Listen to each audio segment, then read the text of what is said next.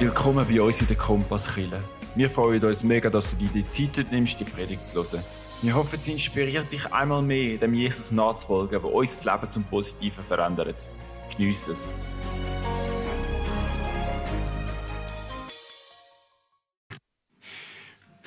Nicht aufkraxeln, ich glaub's nicht. 2200 Höhenmeter. Leute, ich bin auch nicht mehr der Jüngste, oder? Schau mich mal an. Mein Rücken. Oh. Und das alles nur wegen dem Volk. Ich glaub's einfach nicht. Schwören sie Gott ihre Treue. Und kaum bin ich weg, was machen sie? Bauen sich irgend so ein Viech und tanzen wie die Irren rundum. Betrunken sind sie wahrscheinlich auch noch gewesen. Oh. Und jetzt? Was soll ich jetzt dem Gott da sagen? Hä? Oh, und oh, die Steine auf meinem Rücken, meine Güte. Oh, und sie ist so heiß. Aber ich bin mir auch nicht besser. Einmal mehr hat es mich gepackt. Verrückt bin ich geworden, wie dort in Ägypten. Und kaum habe ich es gesehen, habe ich die Steine in meinem Jähzorn am Boden geschossen, alles ist kaputt. Ich habe mich einfach auch nicht im Griff. Hoi, ihr da draußen. Oh. Ich weiß nicht. Ich weiß nicht, was passiert, wenn ich dem Gott wieder begegne. Was soll ich ihm sagen? Aber ich weiß gar nicht, ob ihr überhaupt wisst, von was ich rede. Ich sehe irgendwie so entspannt aus. Und dann irgendwie kein schlechtes Gewissen gesehen ich da. Ich glaube, ich nehme euch mal mit. Ich habe etwas Kleines zusammengestellt da für euch. Vielleicht könnt ihr mal schauen, wo wir uns gerade so befinden.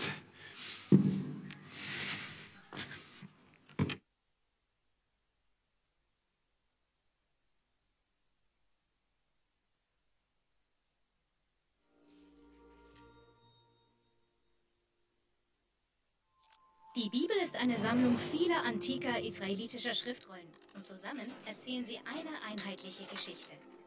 Wenn du in die zweite Schriftrolle Exodus schaust, findest du zwei wichtige Sätze.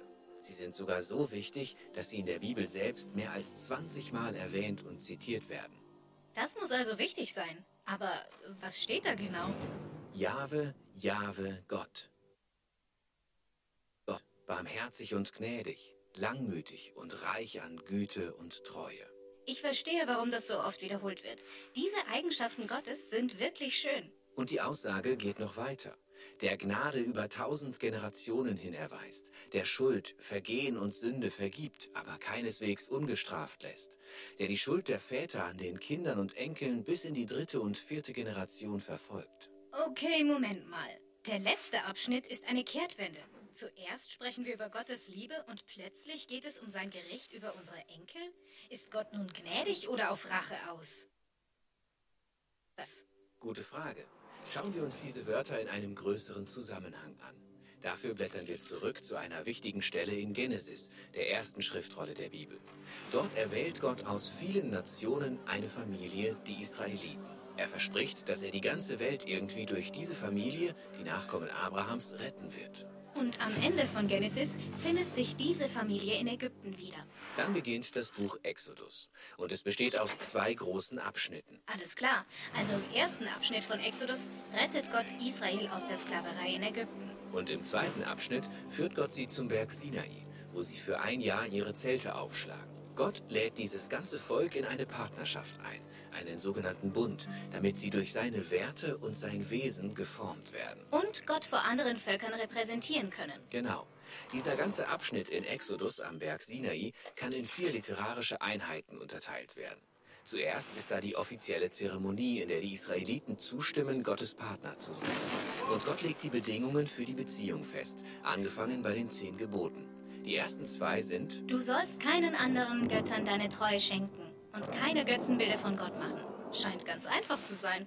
Danach zeigt Gott Mose detaillierte Pläne für den Bau dieses heiligen Hauses, damit Gott unter ihnen wohnen kann. Ach ja, und dann kommt eine sehr lange Erzählung über den Bau dieses heiligen Ortes. Aber du übersiehst etwas. Genau zwischen diesen Abschnitten befindet sich die Geschichte, in der wir unsere Beschreibung von Gottes Wesen finden. Die Geschichte beginnt damit, dass Mose auf den Berg steigt und den Partnervertrag aufschreibt, während die Israeliten am Fuße des Berges die ersten beiden Gebote brechen. Das ist doch absurd. Sie brechen den Bund, während die Zeremonie noch im Gange ist. Ja, Gott ist verletzt und zornig. Und er warnt Mose, dass dieser Verrat immer wieder geschehen wird. Er ist bereit, die Sache abzubrechen. Aber was ist mit seinem Versprechen, die Welt durch sie zu retten? Ja, genau. Mose spricht das auch an. Was wird Gott also tun? Sollte er die Partnerschaft beenden, was gerecht wäre? Oder wird er seinem Versprechen an Abraham treu bleiben und ihnen gnädig sein? Schau dir noch einmal die Worte an, mit denen wir begonnen haben. Dann wirst du sehen, dass sie genau von dieser Spannung zwischen Gottes Barmherzigkeit und seiner Gerechtigkeit handeln. Okay, die Beschreibung beginnt mit Gott, barmherzig und gnädig. In Hebräisch hat diese Zeile drei Wörter, die sich reimen. El Rachum Vechanun. Und die Zeile reich an Güte und Treue passt zur ersten, weil sie auch drei hebräische Wörter hat. Rav Chesed Ve Emet. Jede dieser Zeilen enthält zwei Eigenschaften Gottes und sie umschließen eine fünfte Eigenschaft, dass Gott langmütig ist. Stimmt. Das ist die erste Hälfte dieser Beschreibung von Gott. Dann kommt die zweite Hälfte. Gott erweist Gnade über tausend Generationen hin. Und wie wird er Menschen gegenüber loyal sein, die sich immer wieder gegen ihn auflehnen? Indem er Schuld, Vergehen und Sünde vergibt. Aber Gottes Vergebung bedeutet nicht, dass die Menschen einfach tun können, was sie wollen. Richtig. Gottes Gnade wird wie folgt ausgeglichen. Er lässt die Sünden keineswegs ungestraft, sondern verfolgt die Schuld der Väter an den Kindern und Enkeln bis in die dritte und vierte Generation. Bis in die dritte und vierte Generation? Nun, er bezieht sich auf Generationen von Menschen, die die Rebellion ihrer Vorfahren gegen Gott wiederholen. Sie bekommen, was sie verdienen. Aber beachte, dass diese geringe Zahl von Generationen im Gegensatz zu der großen Zahl oben steht. Gottes treue Liebe zu Tausenden. Genau. Und jetzt pass auf. Gottes Vergebung der Schuld steht in dieser Zeile im Kontrast zu seinem Gericht über die Schuld in dieser Zeile. Okay, und alle diese Zeilen stehen rund um diesen zentralen Vers zu Gottes Gerechtigkeit. Er lässt die Schuldigen nicht ungestraft. Also, auch wenn Gott langmütig ist, ist er trotzdem gerecht. Ganz genau. Das ist die Spannung, die man in diesen beiden Sätzen erfahren kann. Wie geht ein treuer und loyaler Gott mit einem so rebellischen Volk um? Das ist die Herausforderung, vor der Gott in dieser Geschichte steht. Und vor derselben Herausforderung steht er in der gesamten biblischen Erzählung, wenn er die Welt durch diese Familie retten will. In diesem Sinne können wir uns diese fünf Eigenschaften, die Gott Mose über sich selbst erklärt, genauer ansehen. Gott, barmherzig und gnädig, langmütig und reich an Güte und Treue. Und wir werden sehen, wie jede einzelne davon uns tiefer in Gottes Wesen und in die Geschichte der Bibel führt.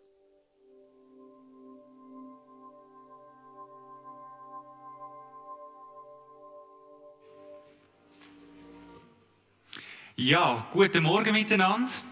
Herzlich willkommen zu der Sommerserie Das Wesen von Gott. Ihr habt vorher schon ein bisschen im Clip gesehen, um was es so geht. Es geht um die Stelle im 2. Mose, Vers 34, 6 und 7, wo Gott sich selber vorstellt. Und wir haben uns gedacht, hey, wenn wir Gott besser kennenlernen wollen, es gibt fast keine bessere Möglichkeit, zum mal hören, was sagt denn er überhaupt über sich selber. Und die Vers, ihr habt es gesehen, die finden so statt, gerade zwischen dem, die Israeliten das erste Mal die zehn Gebote bekommen haben, mit Gott etwas abgemacht haben und dann ihm untreu geworden sind. Und ich weiß nicht genau, wie das so bei euch ist, wenn ihr ähm, mit jemandem etwas abmacht und der haltet sich nicht dran. Sind ihr dann so, hey komm, wir probieren es nochmal. Schau, ich vergib dir das, ist alles okay. Und es war nicht so gewesen, so unter Kollegen, treffen wir uns heute in der Body oder gehen wir skaten. Die haben wirklich eine verbindliche Abmachung miteinander gemacht. Die haben wie geheiratet. Die haben gesagt, hey, lass uns miteinander durchs Leben gehen. Und kaum geht der Mose weg, überlegt sich das Volk nochmal anders. Ich muss sagen, wenn ich mit jemandem etwas abmache und der haltet sich nicht dran, kann ich ganz schlecht damit umgehen. Ich sage mich so, diesen Leuten oder im Geschäft, sagen, schau, kannst schon nicht einhalten, aber dann sag es wenigstens vorher, dass du es nicht schaffst. Einfach nicht machen oder einfach nicht kommen, das geht gar nicht. Und Gott war auch ein bisschen sauer gewesen, zuerst, haben wir gehört im Clip. Der Mose hat mit ihm geredet und dann hat er sich vorgestellt. Und er hat gesagt, ich bin der Barmherzige, der Gnädige, der Geduldige, der treue Gott. Und bevor wir so in das einsteigen, den ersten Teil von dem Vers, möchte ich noch mal kurz auf den Vers eingehen. Da bin ich auch ein bisschen drüber gestolpert in der Vorbereitung. Es ist ja wie so der zweite Teil, wo steht, ich lade Menschen meine Liebe erfahren über Tausende von Generationen. Ich vergib Schuld, Unrecht und Sünde. Aber ich lasse nicht alles ungestraft. Wenn jemand an seiner Schuld festhebt, dann muss er die Folgen tragen. Und nicht nur er, sondern auch seine Kinder, Enkel und Urenkel. Der obere Teil mit Vergebung, Liebe und so, das finde ich jetzt noch angenehm. Nehmen wir, oder? Über viele Generationen, das ist okay. Aber irgendwie Strafe und so, das ist dann schon vielleicht irgendwie ein bisschen schwieriger. Und im Clip vorher haben sie es ja wie so erklärt und haben gesagt, hey, das betrifft Leute, die ihre Schuld festheben. Also wenn jetzt ein Vater sich abwendet von Gott und seine Kinder machen es auch so, dann werden sie auch fern sein von Gott, logischerweise. Irgendwie so habe ich das verstanden. Und ich glaube, es gibt zu diesen Vers wie auch noch einen anderen wichtigen Punkt. Und zwar, wo das in der Zeit, wo das geschrieben wurde, beziehungsweise in der Zeit, wo das spielt, sind die Israeliten unterwegs als Nomaden. Das heißt, sie haben die grossen Stammesverbünde, haben sie zusammengelebt, sie sind weitergezogen von Ort zu Ort. Und so die engeren Gemeinschaften, das sind Familien gewesen. Über drei, vier, vielleicht fünf Generationen. Und das ist jetzt nicht so wie wir, so, wir wohnen zu Wolfhausen, meine Eltern zu Hombi und die andere Schwester in Stefan, so ein bisschen auseinander, sondern die sind alle weit zusammen gewesen. Großeltern, Eltern, Kind, Enkel, vielleicht sogar auch noch Urenkel, je nachdem, aber sicher drei, vier Generationen. Und jetzt wissen wir ja, kennen ihr vielleicht auch das Sprichwort, der Äpfel geht nicht weit vom Stamm. Ihr vielleicht auch schon gehört? Also ein bisschen sieht man am Vater, äh, am Sohn, wie es der Vater so macht. Wenn zum Beispiel jetzt der Leo immer sagt, danke vielmals, schönen guten Morgen, wisst ihr, das kommt von mir. So zum Beispiel, oder?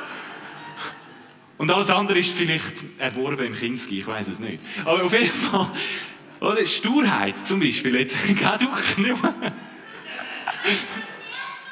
Ja, gell? Hast du mich gesehen? Ähm, Sturheit zum Beispiel überträgt sich irgendwie auch, oder? Und ich glaube, wenn in einer Familie jetzt, aber auch in dieser Zeit Gottesferne war, wenn Leute sich dort andere Götter genommen haben, oder wenn die Väter vielleicht untreu waren, ihren Frauen an andere Frauen genommen haben oder so. Das hat die Familie nicht nur die direkten Kinder ganz nah mitbekommen, sondern auch die Enkel, die Urenkel.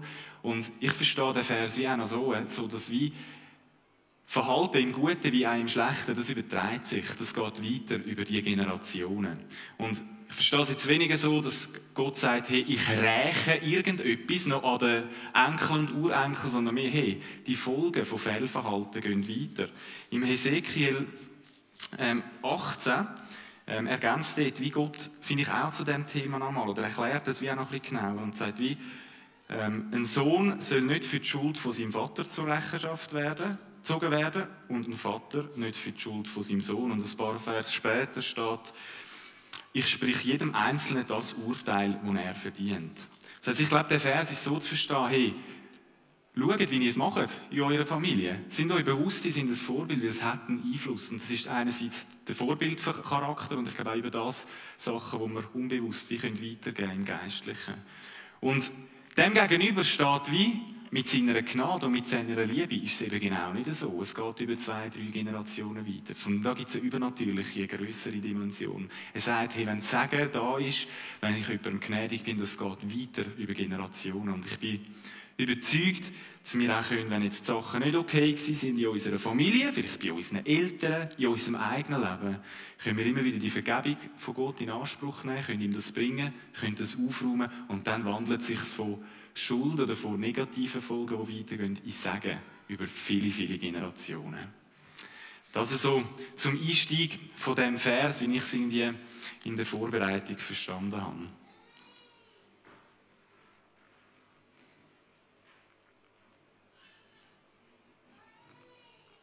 Kannst du vielleicht eins weiterdrücken?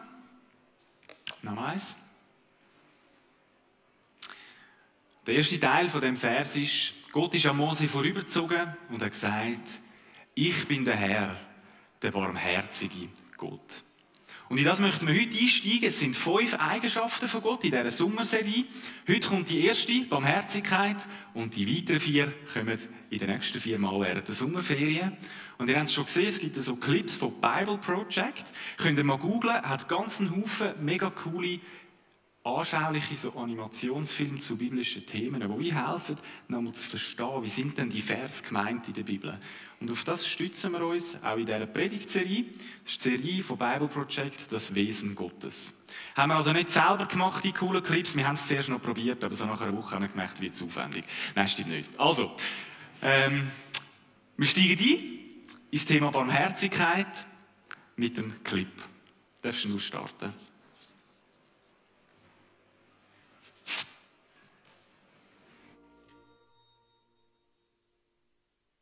Wenn du beschreiben möchtest, wie Gott ist, kann das schwierig sein oder heikel. Aber als die biblischen Autoren über das Geheimnis Gottes nachdachten, beschrieben sie seinen Charakter stets auf diese Weise. Barmherzig und gnädig, langmütig und reich an Güte und Treue. Das erste Wort in dieser Beschreibung ist barmherzig oder in Hebräisch Rachum. Dieses Wort erscheint aber auch als Nomen Rachamim oder Barmherzigkeit.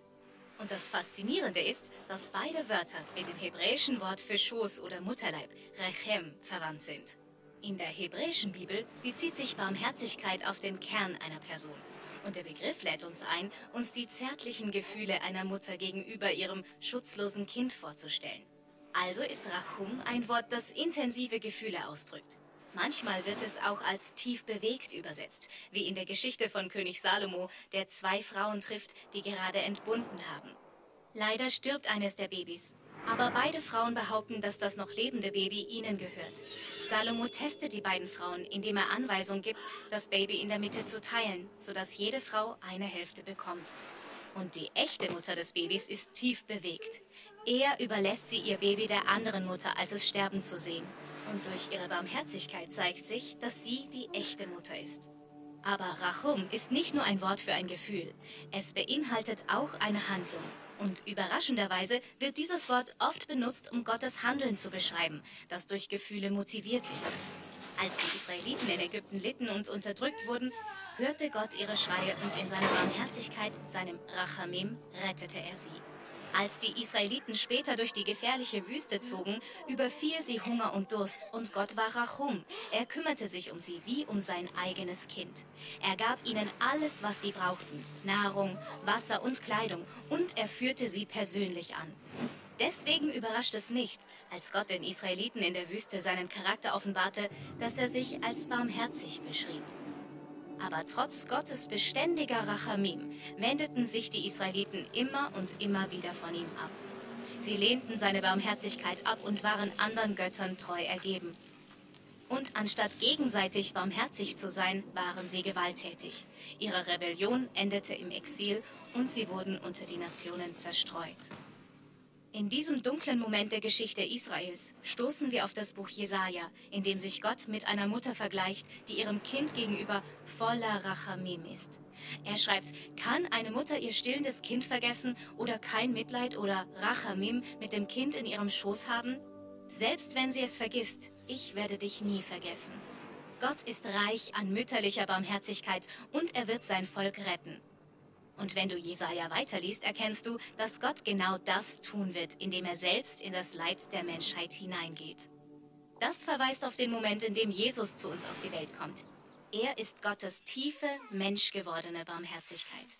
In Griechisch ist das Wort Barmherzigkeit Euktiermos. Und als Jesus die Kranken umarmt und sich um die Ausgestoßenen kümmert, ist er tief bewegt vom menschlichen Leid. Jesus vergleicht sich selbst mit einer Henne, die ihre Küken mit ihren Flügeln vor Gefahren schützt, während er die Menschen in seine Umarmung aufnimmt.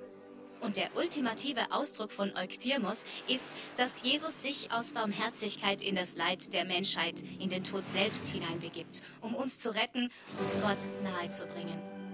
Und es ist genau dieses Leben der Barmherzigkeit, zu dem Jesus seine Nachfolger aufruft. Wir sollen es nachahmen, indem wir uns vom Schmerz der anderen berühren lassen, die Verletzten umarmen und uns an der Linderung des Leids in der Welt beteiligen. Auf diese Weise können auch wir Gottes Barmherzigkeit verkörpern oder mit den Worten Jesu, seid barmherzig, wie euer Vater barmherzig ist. Du siehst jetzt, wie passend es ist, dass barmherzig das erste Wort ist, mit dem Gott sich selbst beschreibt. Wenn wir also Schmerzen haben oder andere Leiden sehen, können wir sicher sein, dass Gott zutiefst bewegt ist, darauf zu reagieren und dass er da ist, um uns mit seiner tiefen Barmherzigkeit zu begegnen.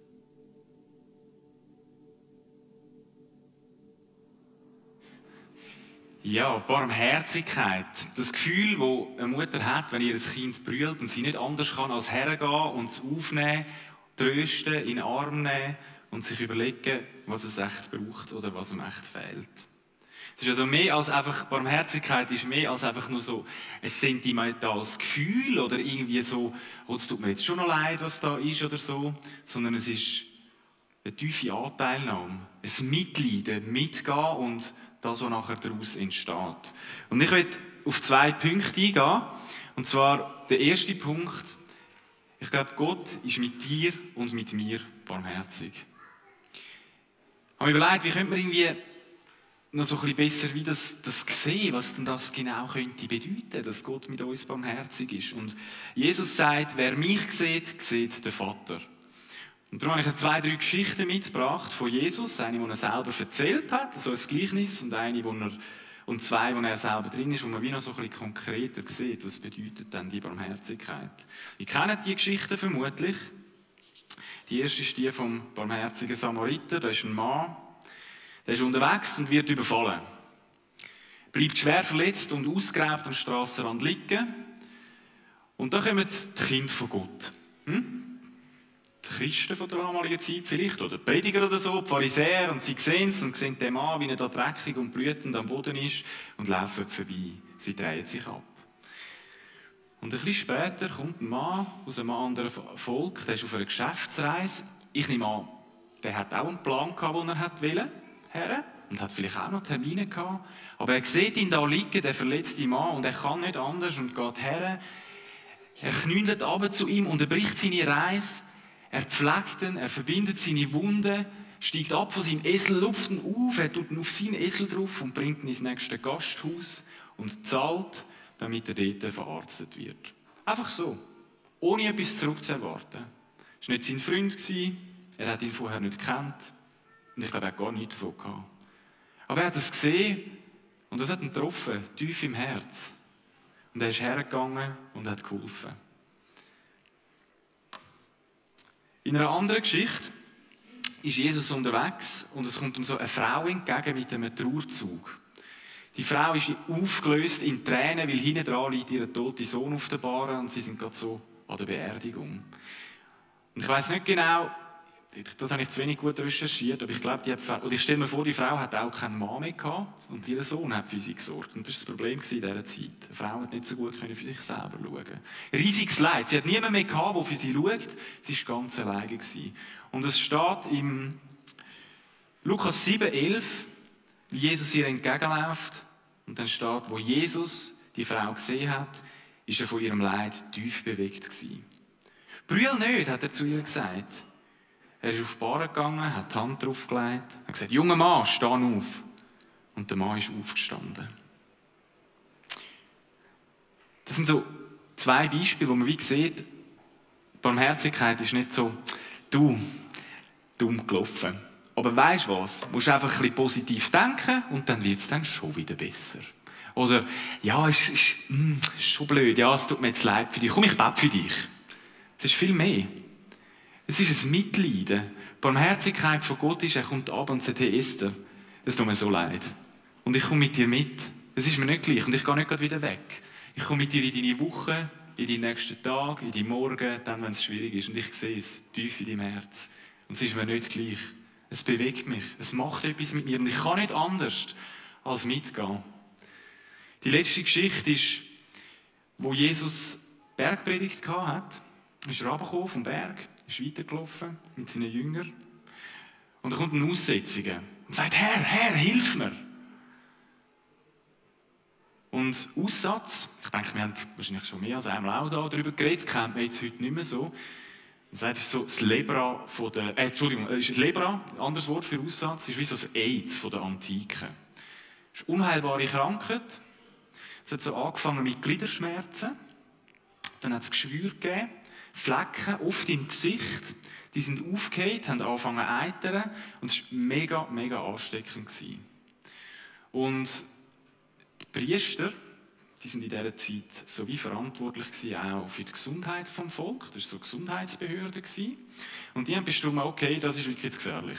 Die Leute, die dürfen von niemandem mehr angelangen werden, die müssen aus, dem, aus der Stadt raus irgendwo weiter weg sein, wo sie niemand mehr sind. Einfach weg, dass die Krankheit sich ja nicht ausbreitet. Jetzt muss ich das mal vorstellen. Du erkrankst an so einer Krankheit. Ich glaube, mit der Zeit sind die Schmerzen gegangen, sind vielleicht innerliche Schmerzen gewichen, aber am Anfang hat es richtig schlimm wehgetan. Und dann musst du gehen. Weg von deinen Freunden, weg von deiner Familie. Kein SMS, kein FaceTime, kein Zoom-Calls, ganz alleine. Es wird dich nie mehr in deinem Leben jemand in den Arm nehmen. Es wird dir nie mehr die Hand auf die, Schul die Hand auf die Schulter legen. Du bist einfach allein. Stell dir vor, es muss schrecklich sein. Der äußere Schmerz, aber auch der innere Schmerz. Und die Angst vor dieser Krankheit hat wieder dazu geführt, wenn jemand irgendjemand gesehen hat, sind die Leute zurückgewichen, sind sie davon gerannt. Und es war auch so, gewesen, dass durch die offenen Wunden, weil man das nicht richtig gepflegt hat, haben die Leute ganz schlimm angefangen zu stinken, oder ganz grusig geschmeckt. Und es ist einfach, ich glaube, man kann das gar nicht vorstellen, es ist einfach ein Elend. Und in dem Elend sind die Leute allein. Und dann kommt der Mann zu Jesus und sagt, Jesus, wenn du willst, kannst du mir helfen. Die Geschichte ist an verschiedenen Orten beschrieben, Markus äh, 1,40, Lukas 5, wenn ihr es nachlesen wollt, oder Matthäus 8. Und Jesus geht her zu dem Mann, ich stelle mir vor, er legt die Hand auf die Schulter und sagt, hey, ich sehe dich. Ich sehe deinen Schmerz. Ich sehe diese Leiden sein, wo du noch mit niemandem hast können teilen, wo vielleicht nie jemandem gesagt hast. Ich sehe deine Verzweiflung, deine Angst. Und es ist mir nicht gleich. Es ist mir nicht gleich, dass du morgen verwachst und denkst, hoffentlich wird es Abend und wenn du gehst schlafen, denkst, hoffentlich wird es morgen. Es ist mir nicht gleich, dass du einfach nicht mehr ein- und ausweisst. Ich sehe dich und es tut mir so unendlich leid. Und ich komme zu dir und ich stehe dir bei und du bist nicht allein. Und in dem Fall jetzt hat der Aussätzige ja wie gesagt, und du willst, kannst mich heilen. Und Jesus hat gesagt, hey, das will ich. Wird gesund. Und der Mann ist gesund geworden.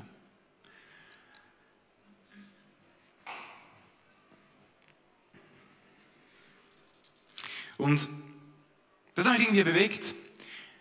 Wieso zu sehen an diesem Beispiel von Jesus, hey, Gott nimmt Anteil an dem, wie es mir geht. Das ist mehr als nur, ja, ja, ich bin dann ein bisschen da oder ich helfe dir musst es halt dann am Schluss selber machen. Er nimmt, er nimmt einerseits Anteil und mehr als das, es betrifft ihn selber. Es, es tut ihm weh, es tiefst in seinem Herz. Er brüllt mit, mit deinen und mit meinen Tränen, wenn wir in einer schwierigen Situation sind.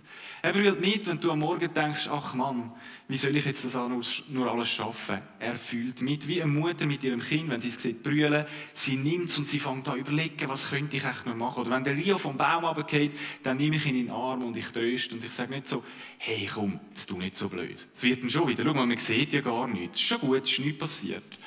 Sondern ich nehme sage, hey, es tut mega weh, es tut mir leid, dass es so ist. Und ich glaube, es ist ein bisschen so, mir geht es wenigstens so, mit den Kindern, Gott ist viel grösser. Ich kann es jetzt auch nicht immer gerade lösen. Manchmal weiß ich auch nicht so, pff, was ist jetzt genau das Thema, oder? Aber was ich immer kann, ist da sein und mit ihr durchgehen. Und ich glaube, so ist es auch mit Gott, was wir dürfen wissen, er kommt wirklich, er kommt mit in unser Leid und sagt, dabei sein. Ich bin dabei, ich sehe dich, ich gehe mit dir mit, ich lade dich nicht allein. Und ich glaube, oft schenkt er auch ganz konkrete Linderungen, er hilft, er schenkt Wunder und, und, und löst Situationen. Und dann gibt es vielleicht auch Momente, wo wir es noch einen Moment aushalten müssen, aber er ist trotzdem dabei.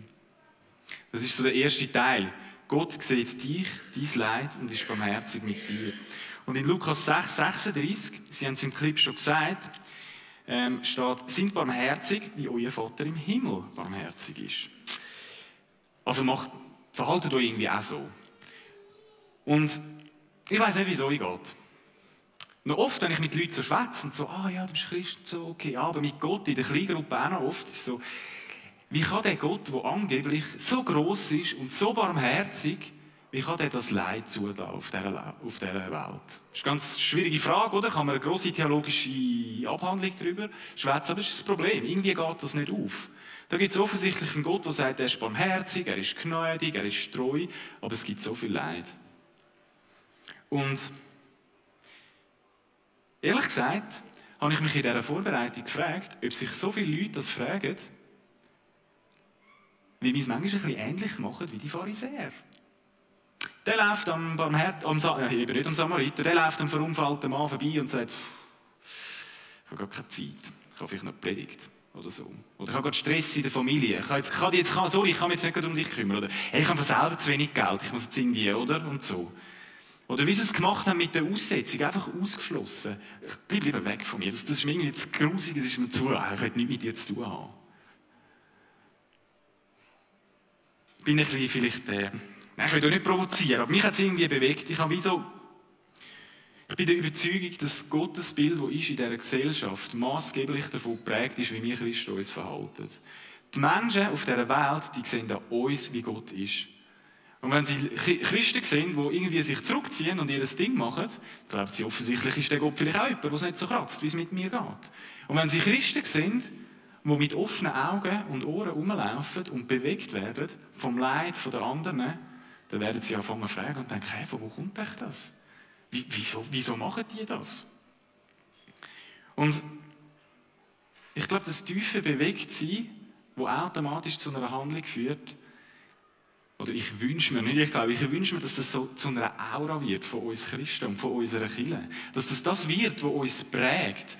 Dass das Leid vom anderen sehen uns bewegt und nicht einfach in Ruhe lässt. Dass wir nicht so sind, schau, ich gebe meinen Zehnte die verwaltet das, mein Teil ist abgehakt. Oder komm, ich gebe von mir aus da noch dem Hope for Kids oder was auch immer für ein Hope, irgendwie noch ein bisschen Geld und dann habe ich meinen Solidaritätsbeitrag geleistet. Das hat nichts mit Barmherzigkeit zu tun.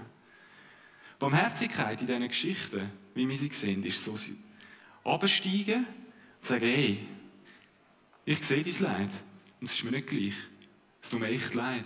Da in meinem Herz, es betrifft mich, es mag mich. Ich brülle mit dir und ich will, ich will dir helfen und ich will dabei sein. Und nicht, schau, ich mache dir einen Termin beim RAF oder beim Sozialamt.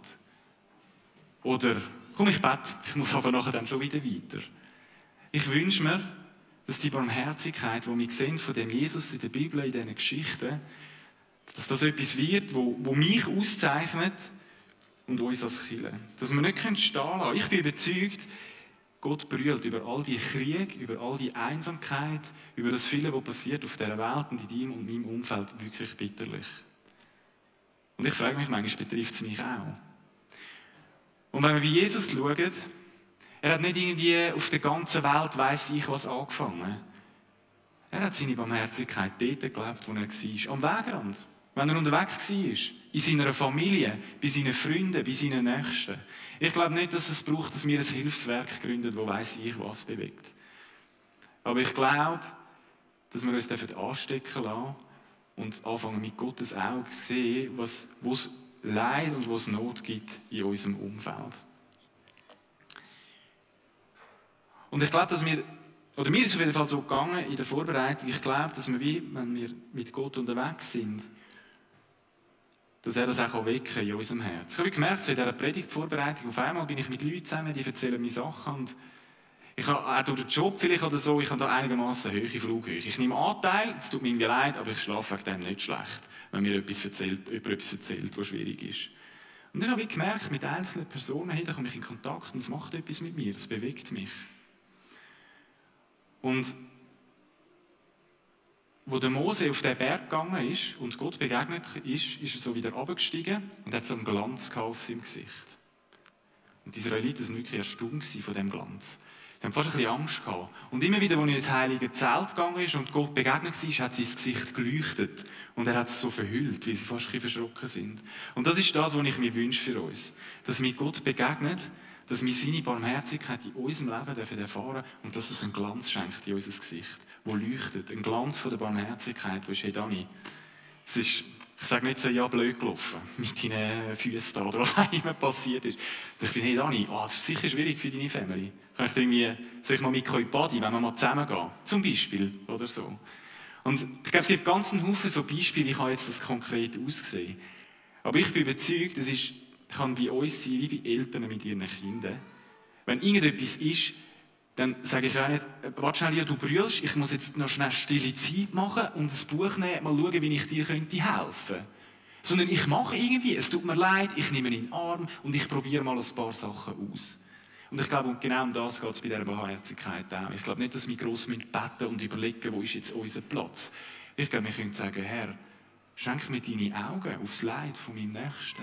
Schenk, dass es mir nicht einfach egal ist. Lass mich Anteil nehmen. Und dann, ich bin überzeugt, euch kommen schon Sachen in den Sinn, was ihr könntet übernehmen. Also mir geht es auf jeden Fall so, falls jetzt jemand gar nicht weiterkommt, können wir mal zusammensitzen. Vielleicht kommt uns dann zusammen etwas in den Sinn. Ja. Ich glaube, es geht darum, dass wir nicht wegschauen und uns abwenden, sondern heranschauen. Ich glaube, Jesus war auch müde nach der Bergpredigt, hat vielleicht nicht mehr mögen. Oder der Mann, der dem Samariter geholfen hat, hat auch irgendwie keine Zeit gehabt. Vielleicht auch Family gehabt oder so. Ich wünsche mir, dass wir unsere Einkaufstüten, unsere Ohren, unsere Hände, unsere Mittagstisch, unsere Umarmungen, unsere Wachkünste vielleicht zur Verfügung stellen. Kannst du vielleicht mal Nein, ich lese zuerst noch den Vers, nachher können wir... Nein, blendest mir zuerst den Clip ein. Danke.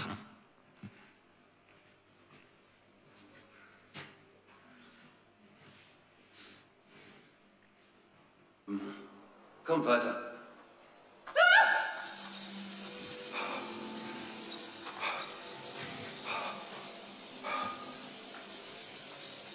Ein Aussätziger, bleibt zurück.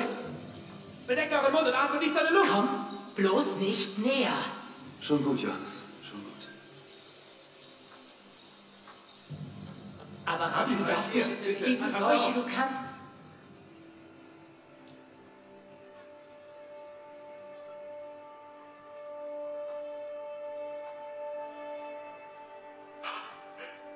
Bitte. Bitte.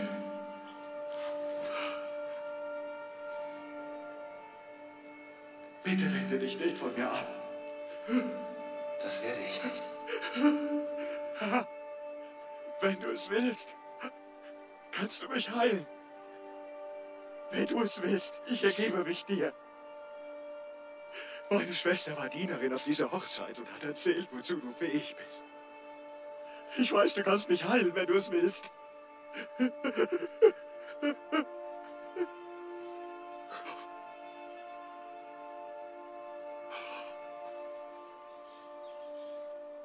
Ich bin dazu bereit.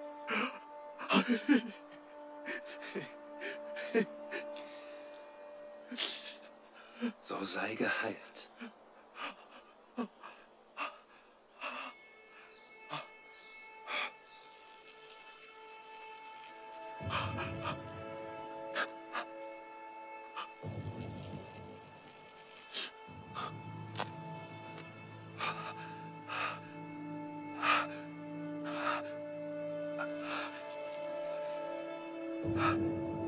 Ich danke dir, Herr, für deine Hilfe.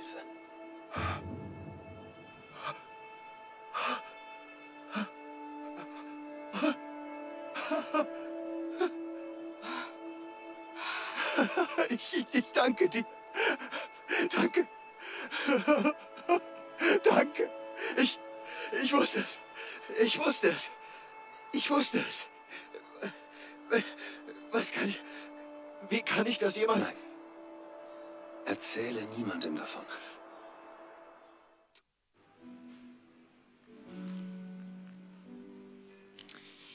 Gott ist an Mose vorbeigezogen und hat gesagt, ich bin der Herr, der Barmherzige.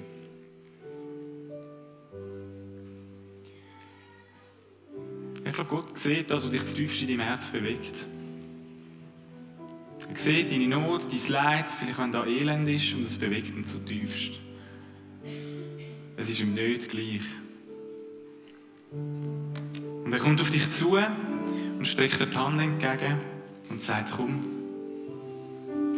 wir gehen zusammen durch. Ich bin bei dir und du bist nicht allein.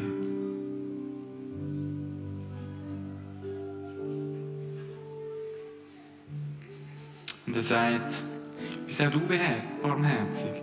Lass dein Herz bewegen vom Leid und von der Not in deinem Umfeld. Und lass uns zusammen eingreifen.